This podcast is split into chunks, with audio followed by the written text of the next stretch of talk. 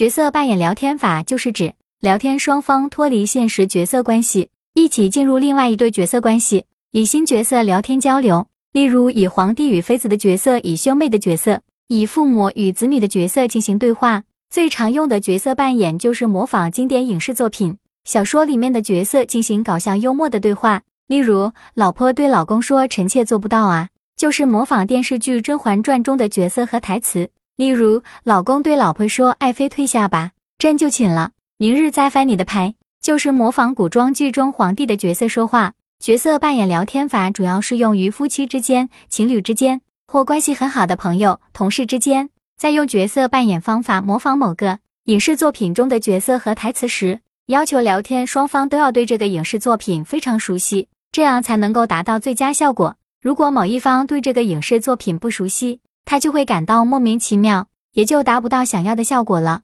角色扮演法还有扮演某个具体职务的角色来说话，例如扮演律师、记者、小偷、绑匪、服务员、土豪、警察、医生等；也可以扮演外星人与地球人之间的对话，扮演动物之间对话，模仿某个特殊人物的语气说话，模仿某地的方言口音说话，扮演圣诞老人的角色说话等。角色扮演聊天法能够让聊天双方感到新鲜。有趣好玩，达到开心放松的效果。主动进行角色扮演的一方会让听话的一方觉得这个人活泼调皮、幽默风趣，从而增加双方的好感度。